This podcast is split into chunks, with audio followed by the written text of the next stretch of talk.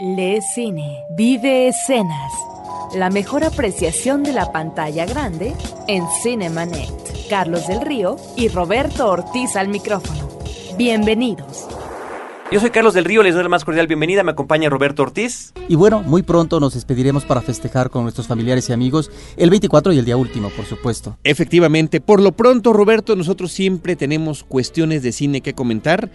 El día de hoy en particular, pues bueno, hablaremos de las cosas que nos tiene la Cineteca Nacional, hablaremos de los premios Goya, las nominaciones que ya salieron, la muerte desafortunada de Joseph Barbera a una edad, bueno, bastante, bastante longeva, y un premio, un premio que eh, recibió importante eh, la gente que promovió el FICO en este año 2006, que está a punto de concluir. Así que comenzamos. Cineteca Nacional. Pues uh, en eh, esta parte final de Cineteca Nacional debemos de considerar que va a haber actividad en las salas de cine hasta el día jueves 28 y que se lo tomen en serio, porque el 28 es un día donde pensamos que todo lo que se dice es broma, pero no. El jueves 28 va a haber actividad, el viernes se cierran las salas y se inician, se reinician en el 3 de enero de 2007. Tenemos en estos días, Carlos, una coproducción de Argentina y España de 2005 que se titula Iluminados por el Fuego, una película de 2005 de Tristan Bauer. En algún momento le hemos comentado, me parece que es una de estas producciones importantes porque ponen en escena un género que es poco propicio por los costos de producción del cine bélico, en el caso de las productoras en los países sudamericanos. Y aquí encontramos eh, el problema de uno de los jóvenes que participan cuando son conscriptos y son lanzados a una guerra suicida porque de antemano se sabe que está perdida, pero que sin embargo es incentivada por la dictadura en aquel momento de Argentina y se van a la guerra de las Malvinas en contra del imperio eh, inglés. De tal manera que observamos no solo en el momento presente en términos de reflexión por parte de uno de los personajes que participaron cuando eran jóvenes a partir de un intento de suicidio de uno de sus eh, compañeros de guerra.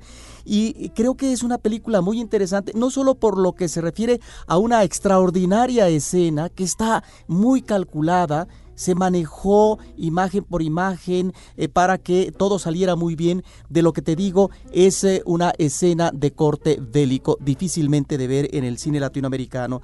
Es una magnífica reflexión de esta guerra fratricida que costó algunas vidas, pero sobre todo las consecuencias nefastas. A partir de esta película nos enteramos, por ejemplo, que hubo muchos suicidios de estos jóvenes que participaron en las Balbinas porque al regresar a su país no solamente no son reconocidos, sino que no tienen eh, eh aliento económico en términos de trabajo, de atención médica, servicios, etcétera, y algunos de ellos se suicidaron. Por otra parte está un documental extraordinario que es una de mis películas favoritas mm, del eh, año que está cerrando es un documental, Carlos, y se llama Soy Cuba, el mamut siberiano.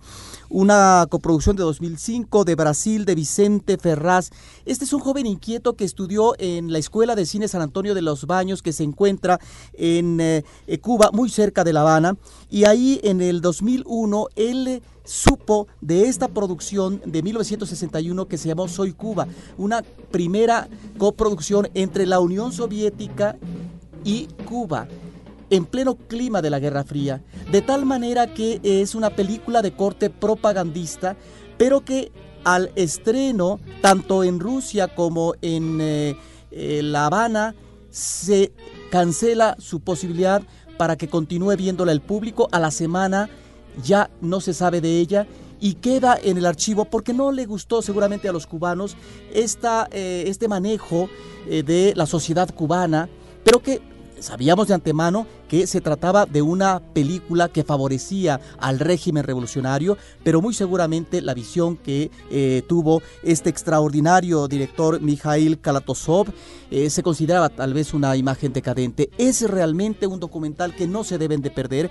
porque eh, apenas hace algunos años dos de los grandes... Ah, directores de cine de los Estados Unidos como Coppola y como Scorsese se lanzan a eh, averiguar en lo que son los acervos tanto de Cuba como de la ahora, bueno, eh, por Rusia, y tratan de rescatar esta película. Es realmente una de las grandes cintas en términos del manejo de la cámara, con unos planos secuencias que son realmente eh, un portento. Entonces es un documental que no se deben de perder. Soy Cuba, el mamut siberiano. Por otra parte, tenemos una película húngara de 2003 que se llama Control, una ópera prima de Nimrod Antal.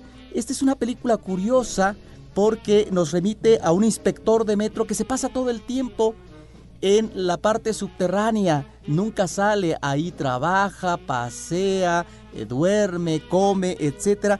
Pero a partir de un elemento detonador que es la muerte de varios usuarios del metro, pues resulta que él comienza, o más bien se rompe su rutina y empieza entonces la visión del mundo por parte de él eh, de otra manera un mundo que no avisoraba ni mucho menos porque su visión era una visión un tanto limitada y chata. Son pues las películas por parte de Cineteca, Carlos, y finalmente recomendamos también Princesas, una película eh, española de Fernando León de Aranoa con Candela Peña que está sensacional.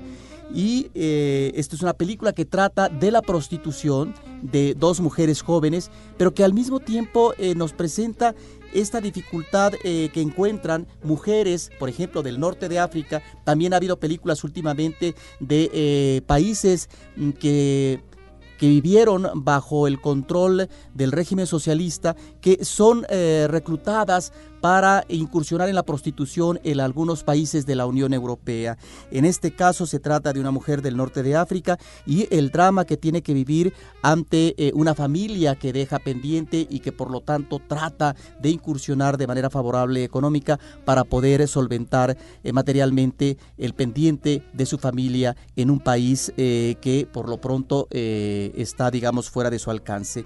Debemos decir que estas películas están el fin de semana y eh, los próximos primeros días, hasta el próximo miércoles, eh, en la Cineteca Nacional, Carlos. De tal manera que están ahí para que vean pues eh, las exhibiciones en la parte final de 2006. Yo creo que es muy recomendable, como siempre, Roberto, recordarle a nuestro público que para los detalles de horario de cada una de estas cintas que tú has comentado, la gente visite la página de la Cineteca Nacional, www.cinetecanacional.com .net es la dirección. También queremos ofrecer desde ahorita, a ver si no lo estamos haciendo demasiado adelantado, pases para la Cineteca para el mes de enero. Si alguien está interesado en llevárselos, son pases dobles.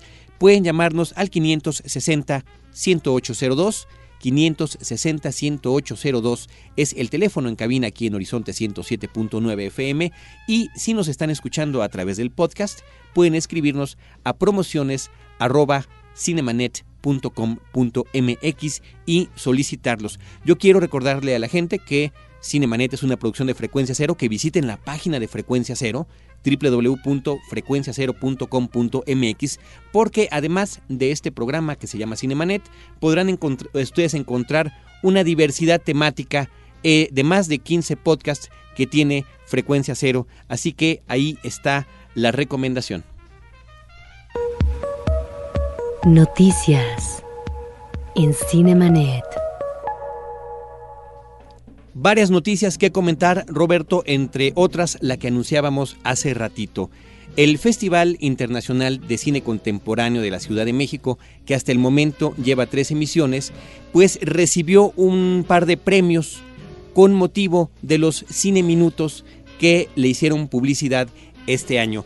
Se trata de los premios Círculo de Oro 2006, el premio de plata se lo llevó el Cineminuto Patita de Pollo y el premio de bronce se lo llevó el Cineminuto Baño. Eh, son eh, Cineminutos producidos por Antonio Vallarta y dirigidos por Lorena Orraca de Tribu Films. ¿Qué son los Círculo de Oro? Son una serie de premios que los profesionales de agencias de publicidad, de casas productoras, los mismos clientes entregan a lo más destacado de la publicidad del año. Así que es un eh, premio importante que hay que destacar, sobre todo por el esfuerzo que hace el FICO en traernos cada año más de 200 películas. Este próximo año, este 2007, del 21 de febrero al 4 de marzo, se va a llevar a cabo la cuarta edición con más de 200 cintas. 200 cintas que debemos de decir, no todos son largometrajes, hay cortos y mediometrajes, cine de ficción, cine documental, un festival que se ha convertido en la mayor oferta en escasas dos semanas de cine en la Ciudad de México. Y no solamente de cine contemporáneo, como dice el título, sino también homenajes, retrospectivas. Y eso es lo importante. En este año tuvimos la oportunidad de volver a ver películas de John Cassavetes, uno de los directores de cine independiente más importantes de los Estados Unidos. Y el próximo año podremos eh, incursionar en un cineasta formidable que me parece los estudiantes de cine tendrían que volver a ver o conocer tal vez por primera vez. Me refiero a Robert Bresson, un cineasta importantísimo de la cinematografía francesa que va a estar presente en el festival. Me estoy anticipando efectivamente porque esto es parte de la programación eh, que tendrá que anunciar, tendrá que anunciar los organizadores del FICO, pero ¿qué quiero decir con esto? Que tenemos efectivamente lo mejor del cine contemporáneo de diferentes cinematografías. Este año se dio una preferencia a lo que eh, son los países orientales. Y bueno, en el caso de los homenajes creo que es muy interesante porque es la posibilidad de revisar directores o cinematografías que solamente en los circuitos culturales como Filmoteca de la UNAM o Cineteca podemos observar.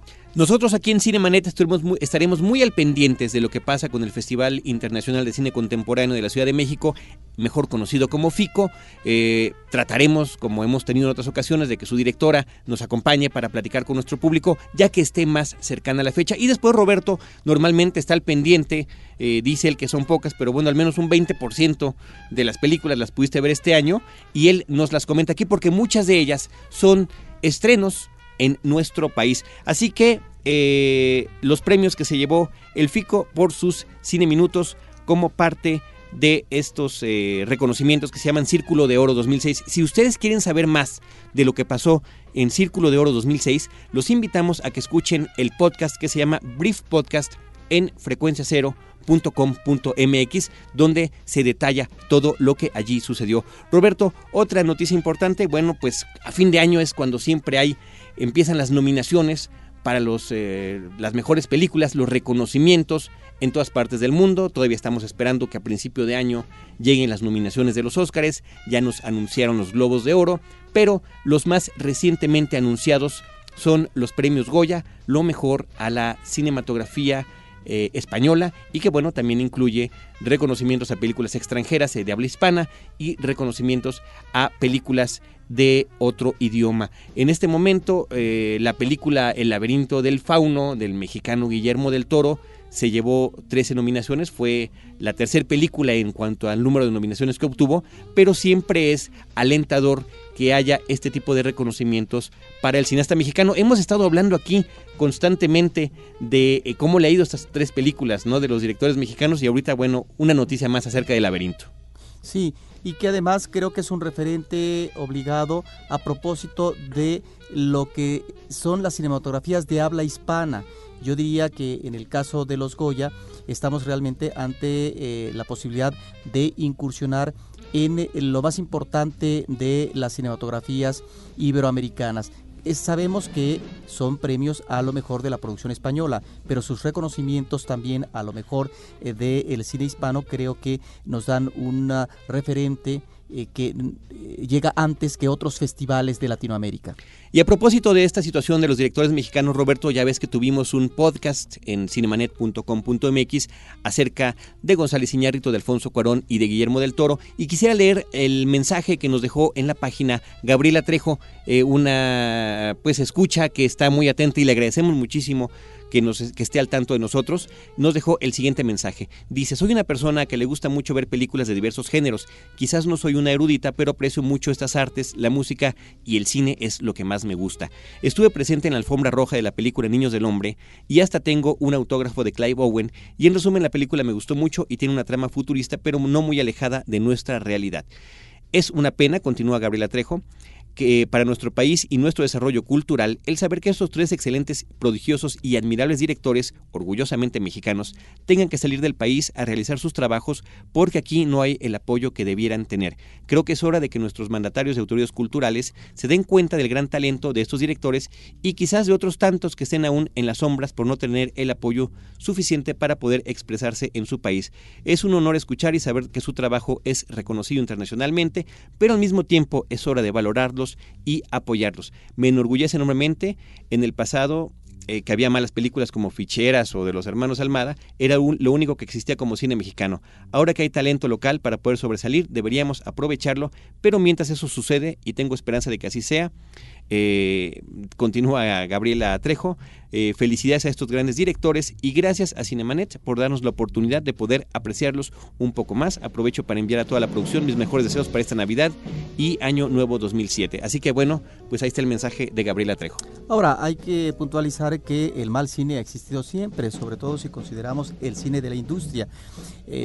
Este mensaje se refiere al cine de las ficheras, pero tendríamos que decir que en términos generales el cine industrial pues ah, difícilmente se salva un 10% de la producción a propósito de un alcance de calidad, porque la mayor parte de las películas es eh, un alcance de tipo comercial el que tienen y los productores están interesados en ello. Roberto, la última noticia que tenemos el día de hoy es el fallecimiento de lo que podríamos considerar todo un rey de la, de la animación, Joseph Barbera, muere a los 95 años de edad. Él es cofundador, fue cofundador de Hanna Barbera. ¿Quién no reconoce el nombre de Hanna Barbera ligado a producciones como Tony, Tommy Jerry, Los Picapiedra, Don Gato, Scooby-Doo e incluso Los Pitufos? Sí, en el caso de Los Picapiedras es un tipo de animación que alcanza varias generaciones. A mí me llamaba mucho la atención el, doblaje en español que era muy atractivo a propósito de Vilma, Pedro Picapiedra, y era interesante esta conformación social a partir de una época del pasado que nos remitiría a pues eh, la etapa cavernícola eh, del ser humano y resultaba muy divertida me acuerdo cuando niño.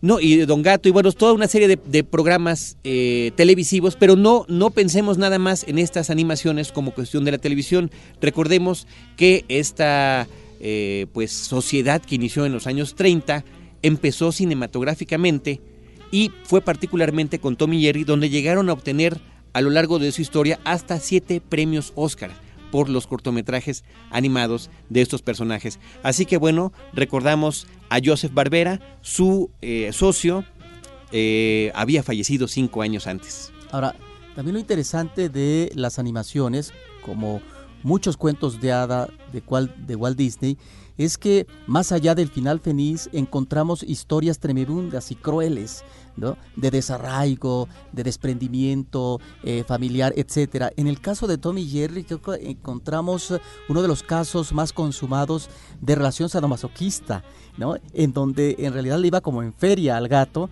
y en ese sentido me parece que era también muy interesante esta muy dinámica la animación y en donde realmente eh, uno tenía que ponerse de un lado o de otro y yo en realidad, más que compadecerme del gato, pues en realidad le daba eh, como, no un auxilio, pero sí consideraba a los ratoncitos como los elementos eh, más favorables de la animación. Proyectabas estas tendencias masoquistas, sádicas, sádicas que tenías. Una fórmula que además se ha repetido hasta el presente en otro tipo de animaciones. Roberto, vámonos a una canción, vámonos a una melodía. Esto es música de la película El Aviador de Martin Scorsese. Recordemos que está ubicada en una época de oro de Hollywood y qué mejor manera que poder darle este contexto que a través de la música. Esto es Vince Giordano y su Nighthawks Orchestra. La canción se intitula Shake That Thing, sacude esa cosa.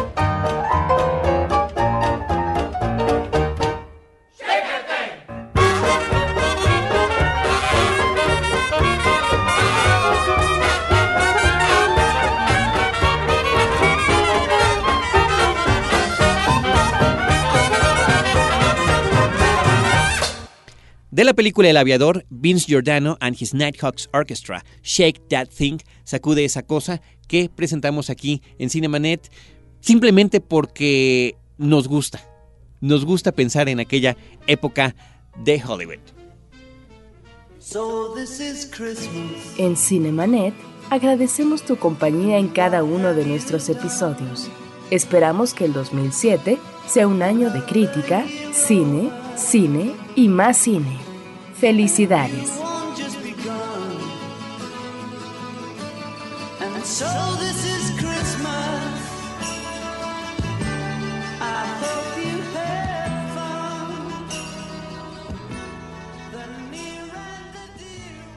Un 2007 de crítica, pero de crítica cinematográfica, que es nuestro caso.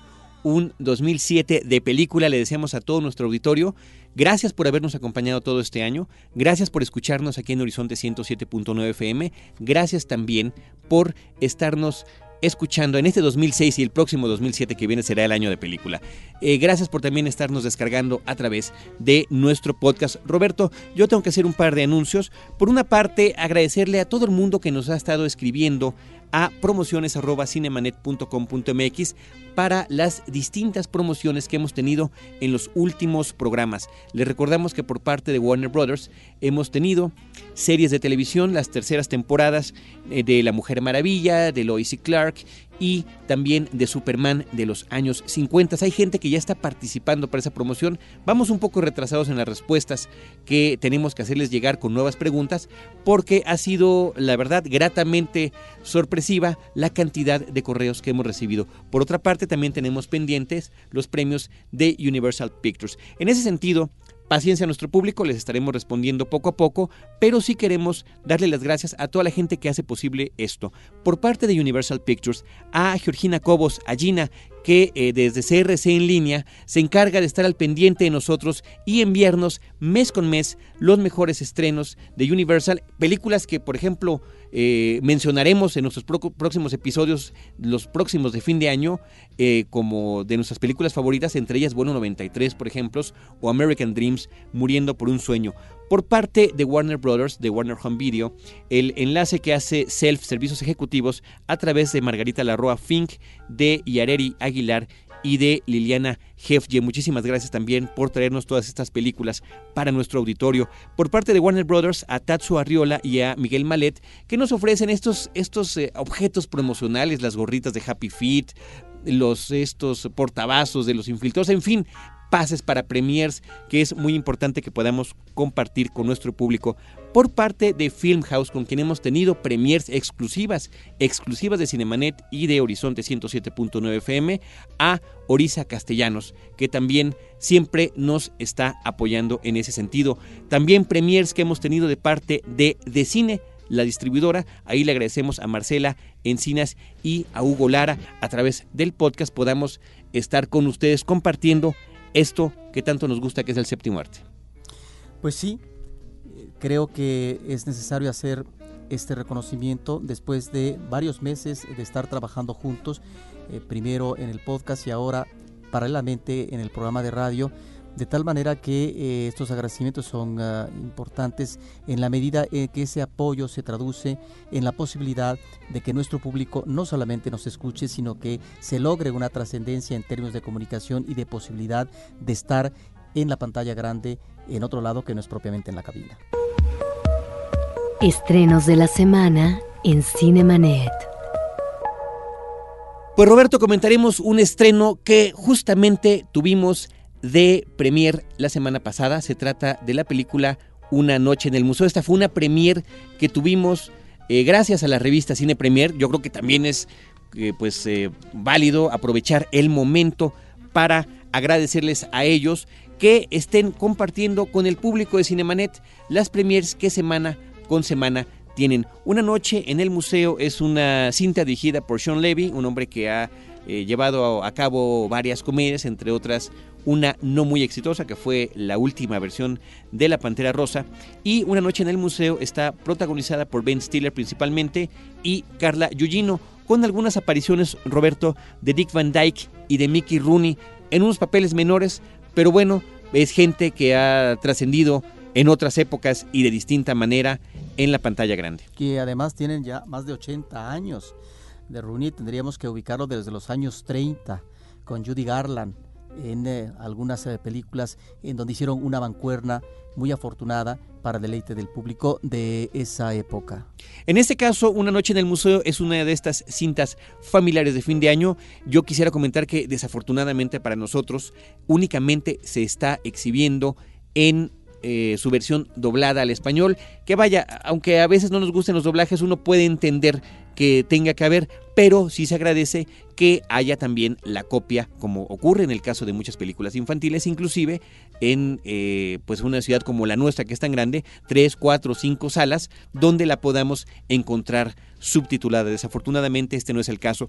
Una noche en el museo trata de un personaje, un padre divorciado, que pues trata de encontrar, reencontrar su relación con su pequeño hijo y acepta un trabajo como guardia nocturno del Museo de Historia Natural de Nueva York, donde las cosas, como la canción de Cricri de los juguetes, eh, cobran vida en el transcurso de la noche debido a cierta pieza que tiene que ver con la cultura egipcia. Y es así que en, las noches, como si fuera una escena surrealista, coexisten los cavernícolas con personajes de la guerra civil, con miniaturas de la historia estadounidense, con otro tipo de personajes, inclusive con los huesos de un tiranosaurio rex. Sí, el conflicto central tú ya lo mencionaste, que es eh, la posibilidad o no por parte de un padre de establecer un vínculo más afectivo, más certero con el hijo, porque está separado de la madre y es una especie de perdedor, de un hombre sin suerte que anda buscando trabajo, pero no dura mucho. De tal manera que ahora en este museo que desde la primera noche tiene esta sorpresa desagradable de que los objetos y los personajes históricos cobran vida, pues entonces eh, quisiera renunciar, pero ante todo debe refrendar eh, su relación con el hijo y debe continuar entonces trabajando. Es una película con algunos eh, buenos momentos y en donde desafortunadamente hay que decirlo, este actor que hemos visto en algunas películas y que tiene buena vista cómica, desafortunadamente no lo podemos escuchar ¿verdad? A él en eh, lo que es eh, su, su, su, este, mm, voz original. voz original y eso sí menoscaba, eso es un déficit en cuanto a las versiones que tenemos en español. El argumento, Roberto, podría ser efectivamente de una película de terror, pero sin embargo está tomado, por supuesto, de la vena cómica, de la vena familiar, y habría que destacar también la participación en la cinta de Robin Williams como Teddy Roosevelt. cierto. Una especie de guía que tiene el personaje de Ben Stiller a lo largo de esta cinta. Así que bueno, pues esa es la película familiar, la película de estreno este fin de semana en la Ciudad de México. Roberto, queremos recordarle a nuestro auditorio que nuestros próximos episodios tratarán sobre las mejores películas a nuestro juicio y a juicio de algunos otros invitados del 2006. El próximo episodio en podcast que se publicará el próximo martes tratará eh, sobre las opiniones del equipo de la revista Cine Premier. Tres de sus integrantes nos van a acompañar para decirnos a ellos qué les pareció.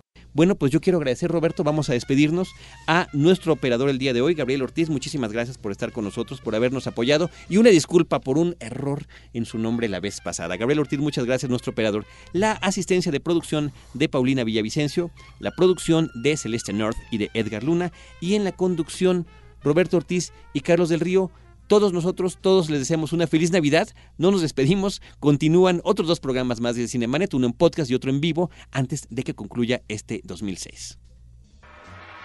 Los créditos ya están corriendo. Cinemanet se despide por el momento. Más en una semana. Vive cine en Cinemanet.